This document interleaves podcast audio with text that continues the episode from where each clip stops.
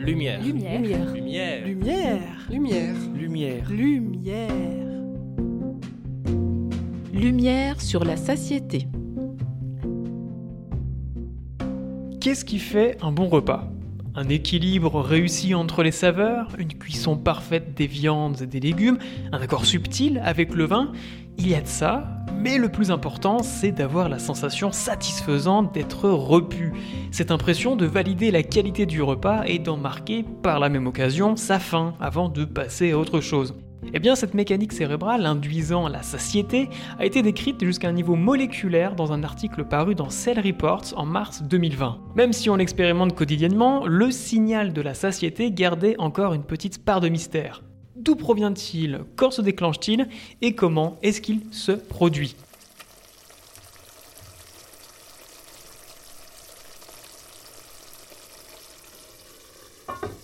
Pour y répondre, Alexandre Benani, chercheur CNRS au Centre des sciences du goût et de l'alimentation à Dijon et co-auteur de l'étude, est avec nous. Bonjour Alexandre. Bonjour. Avant d'entrer en détail sur vos récents travaux sur la satiété, quel était l'état des connaissances scientifiques sur le sujet? Elles étaient euh, euh, riches. Euh, il y a beaucoup d'études, beaucoup de laboratoires qui travaillent sur la satiété. Des mécanismes ont déjà été identifiés dans le passé, incluant de nombreuses aires cérébrales qui sont mises en réseau, mises en relation pour finalement aboutir à cette sensation qui est générée dans notre cerveau, cette sensation de satiété. De notre côté, nous avons apporté un petit plus, apporté un nouveau mécanisme dans cette séquence d'événements complexes. Il y avait euh, également hum, une relation entre l'indice de masse corporelle et euh, les gènes qui permettent une plasticité du cerveau. C'est quelque chose qui est relativement nouveau dans- dans le champ neurobiologique, la plasticité du cerveau, on entend parler depuis quelques années. Qu'est-ce que c'est?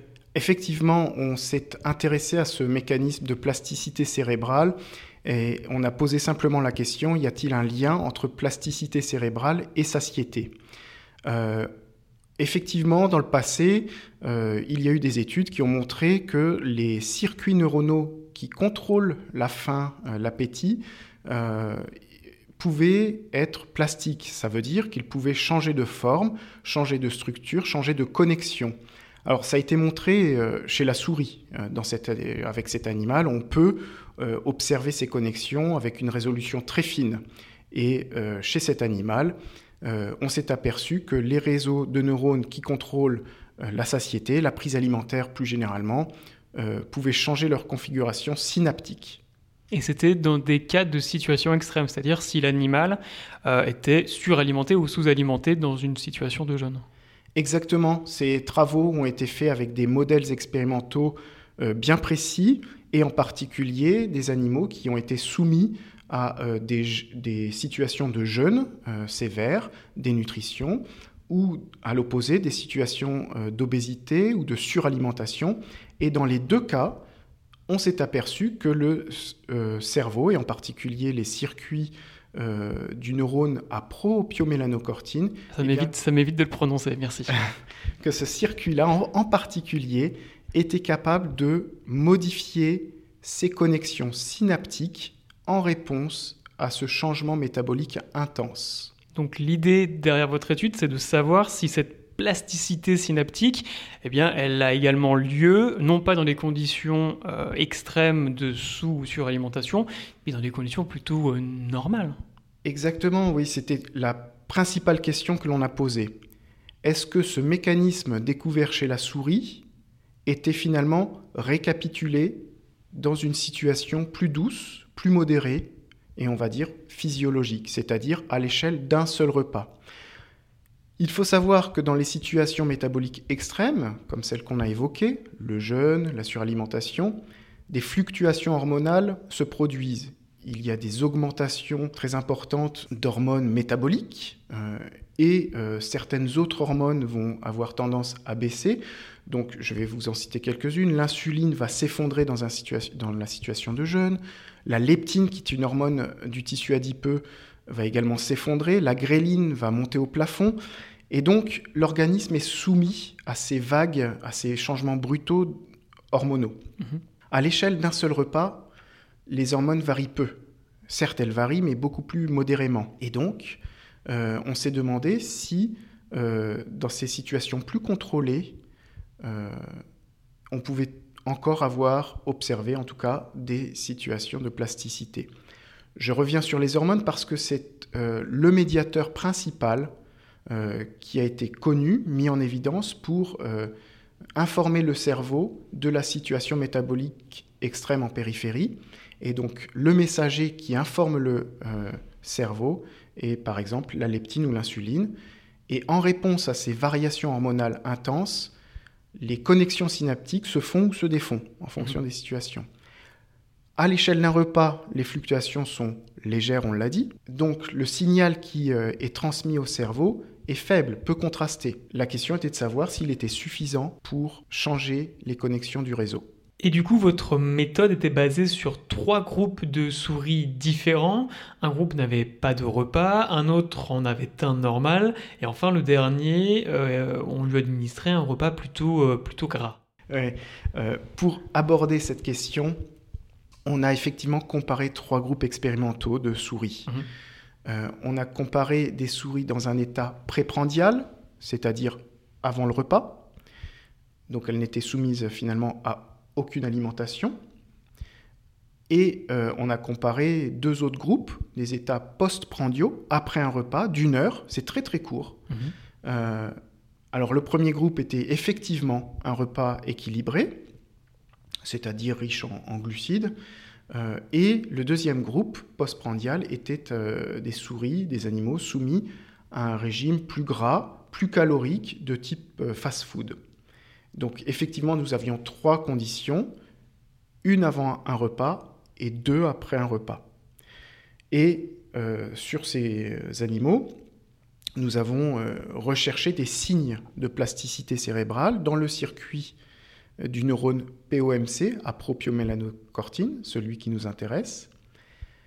Et pour ce faire, nous avons utilisé deux approches. Une première qui est purement neuroanatomique, avec euh, l'observation de coupes cérébrales, l'observation de tissus cérébraux, euh, avec des techniques, on va dire, classiques, comme dans les microscopies à fluorescence, des techniques un petit peu plus sophistiquées, comme de la microscopie électronique. Et la combinaison de ces deux techniques nous ont mmh. permis euh, de préciser les connexions qui pouvait y avoir entre les cellules à, ces, études très euh, histologiques neuroanatomiques, nous avons complété avec une approche plus fonctionnelle en utilisant une technique que les neuroscientifiques connaissent bien, c'est l'électrophysiologie. C'est-à-dire qu'on a enregistré l'activité électrique du neurone. Donc nous avions trois approches complémentaires pour investiguer la question, pour rechercher si les connexions euh, pouvaient se faire et se défaire à l'échelle d'un repas.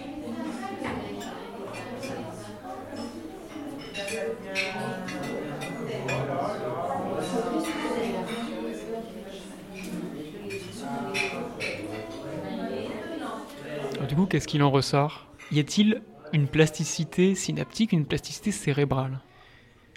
Oui et non. C'est-à-dire que euh, nous recherchions des signes de changement de connexion synaptique et nos études et nos comparaisons euh, des différents groupes, nos études anatomiques, ont, révélé que finalement, non, il n'y avait pas de changement de connexion entre les neurones eux-mêmes.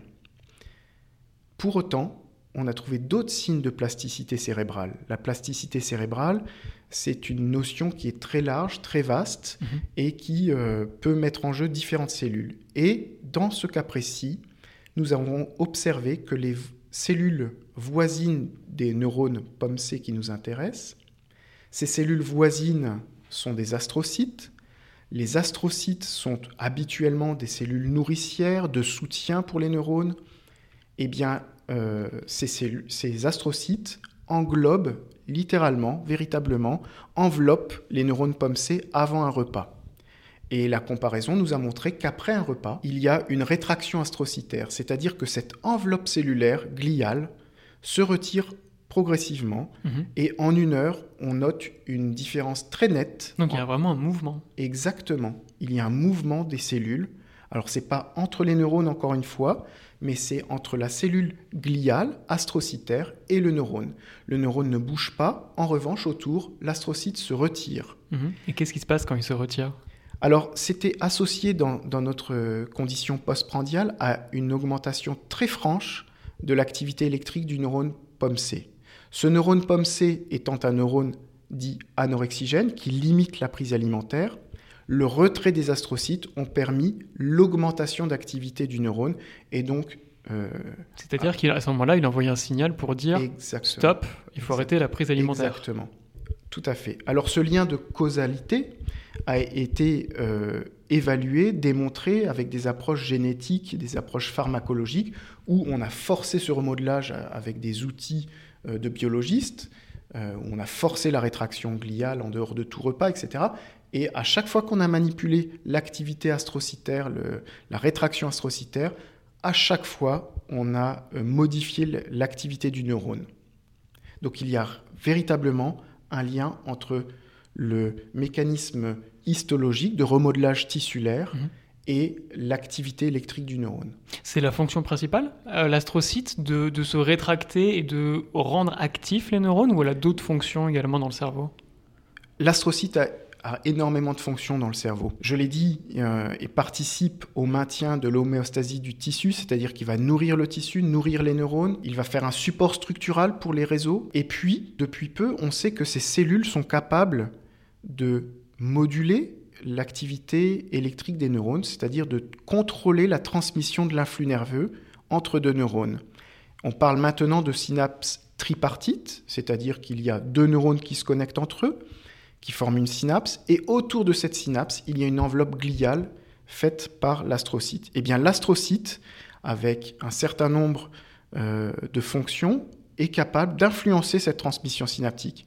Il peut capter les neurotransmetteurs entre les deux neurones, il peut élargir l'espace entre les deux neurones, donc il y, a des, il y a finalement des solutions physiques, des solutions chimiques qui vont permettre de moduler la transmission synaptique. Dans notre cas, si on revient à notre modèle, on ne sait pas encore, à vrai dire, comment ce mécanisme de rétraction astrocytaire va influencer mhm. euh, précisément euh, l'activité du neurone. On ne sait pas si l'astrocyte, en se retirant, euh, enlève un certain nombre de signaux inhibiteurs ou si l'astrocyte, en se retirant, modifie l'espace intersynaptique. On ne sait pas encore euh, la base de, ce, phénomène et on est encore effectivement hmm. en train de, de rechercher ces détails. Mais la causalité, en revanche, elle, elle est sûre. Elle est démontrée, oui.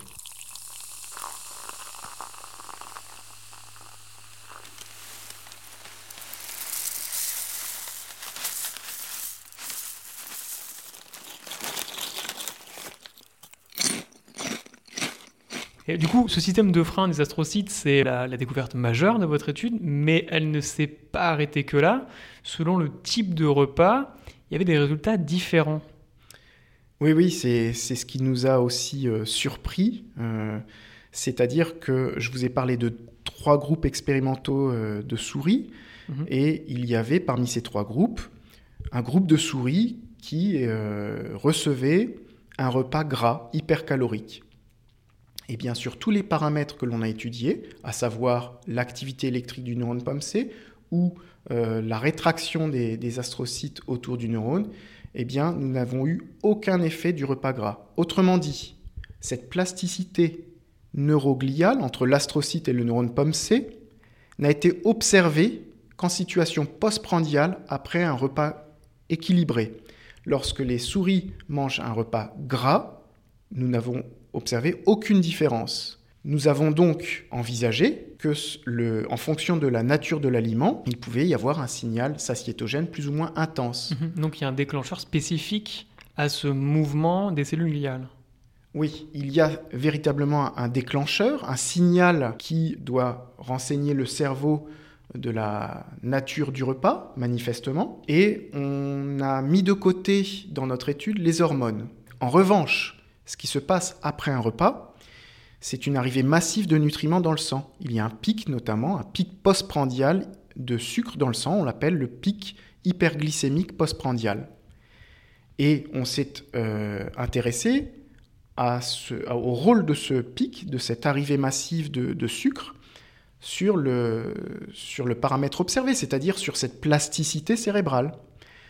Alors, on a fait le lien parce que maintenant, nous avons accès aussi à des outils, encore une fois, qui nous permettent d'établir le, lien de causalité éventuel. Nous avons mimé ce, pic. Il suffit simplement d'injecter un bolus de glucose, un bolus qui est physiologique, qui va mimer le pic hyperglycémique postprandial. Et les souris qui reçoivent ce, bolus en dehors, de tout repas, eh bien, euh, montrent des signes de plasticité. À nouveau, on récapitule cette plasticité cérébrale dans ces conditions. Mmh. Et inversement, nous avons soumis les animaux à un pré-traitement antidiabétique. Nous avons simplement donné une molécule qui empêche ce pic hyperglycémique. Euh, c'est une molécule tout simplement qui freine l'absorption des sucres dans l'intestin. Donc les sucres n'arrivent pas dans, dans la circulation. Donc il n'y a pas de trace de glucose dans le sang. En tout cas, il n'y a pas d'élévation, tout à hmm. fait. L'élévation est, est, quasi nulle. Et dans ces conditions, il n'y a absolument pas de signe de plasticité. Donc on a bien un lien euh, établi entre l'élévation de la glycémie et la production de la plasticité neurogliale. C'est très étonnant parce qu'on dit souvent que le sucre, il a plutôt une mauvaise réputation, qu'il faut éviter d'en abuser. Et quelque part, votre étude dit qu'il est nécessaire, quelque part, pour, clore un repas, en tout cas pour marquer la fin de l'appétit et le début de la satiété.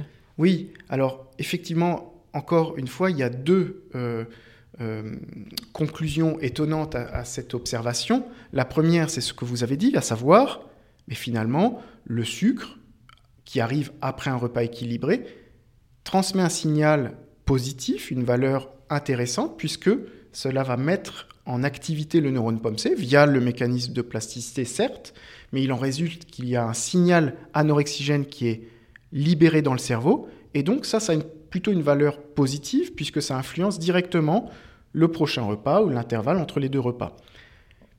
Donc ça, c'est plutôt un point positif, on dit que ça a une valeur homéostatique. La deuxième conclusion qu'on peut faire de cette étude, c'est la comparaison entre les deux repas. Finalement, le repas gras n'est pas complètement dépourvu de sucre. Le repas gras présente aussi un pic hyperglycémique. Il est même plus intense puisque euh, ce repas gras était aussi constitué de, sucre rapide euh, qui, transite très rapidement. Donc, dans les deux cas, nous avions ce pic hyperglycémique, même davantage avec le repas gras. Et pour autant, nous n'avons pas eu de, signe de plasticité avec le repas gras. On ne sait pas bien pourquoi, c'est aussi une perspective de nos recherches actuelles. En tout cas, manifestement, il y a un événement qui interfère, euh, qui empêche le sucre ou qui retarde l'effet du sucre. Pour l'instant, à vrai dire, on se tourne vers les lipides. Mhm. Peut-être que euh, le pic euh, hyper triglycéridémique, c'est-à-dire l'élévation de gras dans le sang après un repas, peut-être que ce pic a, un effet aussi interférent sur le mécanisme que l'on a décrit.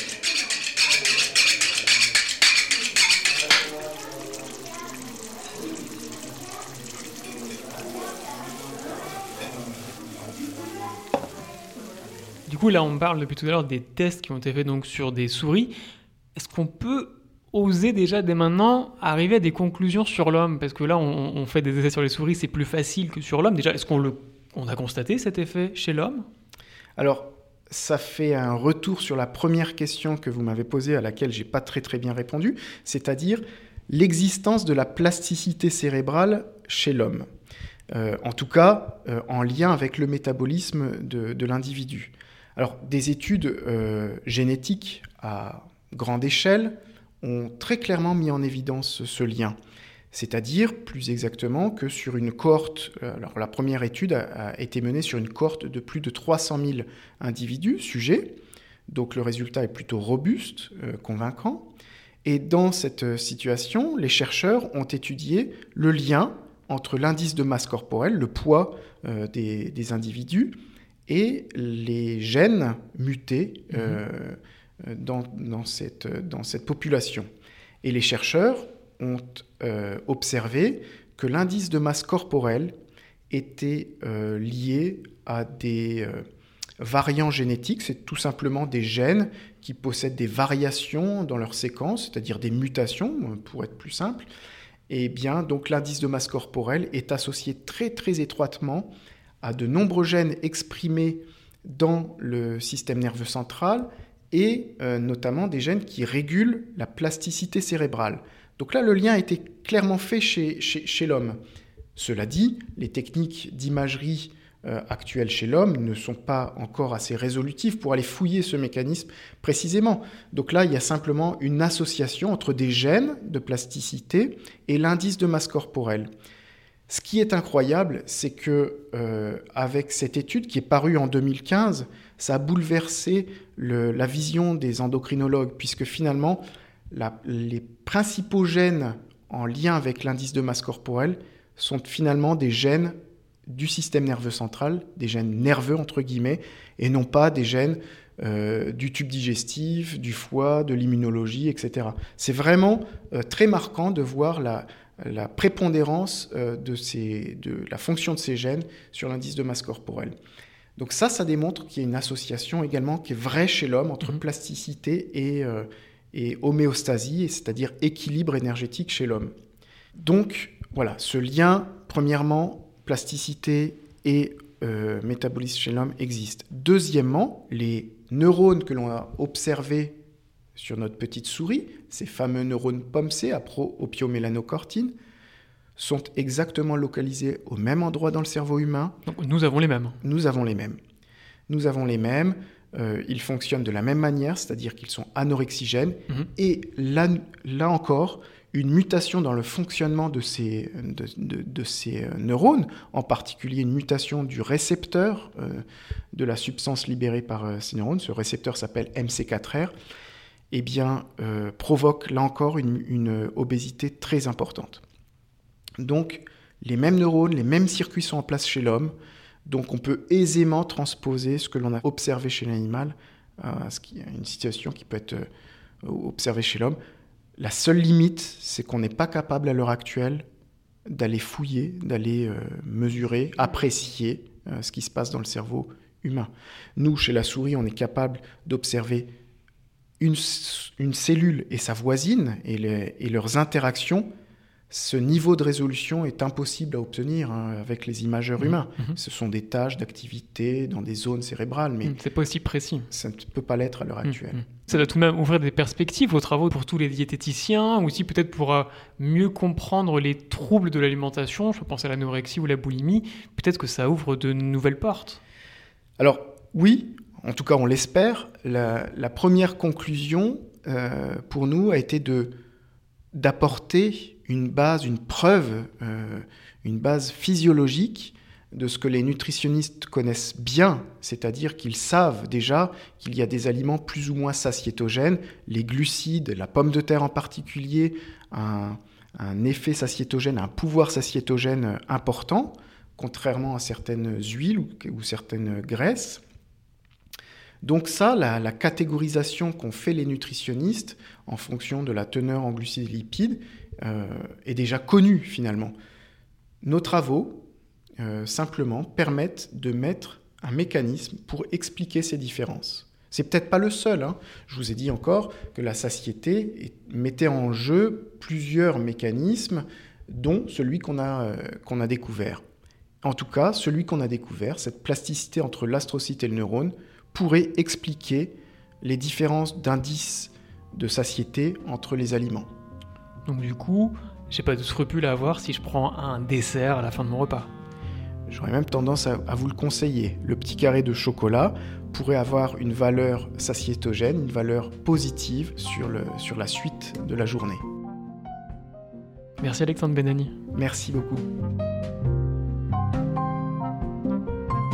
C'était Lumière sur la satiété avec Alexandre Benani chercheur au Centre des sciences du goût et de l'alimentation à Dijon.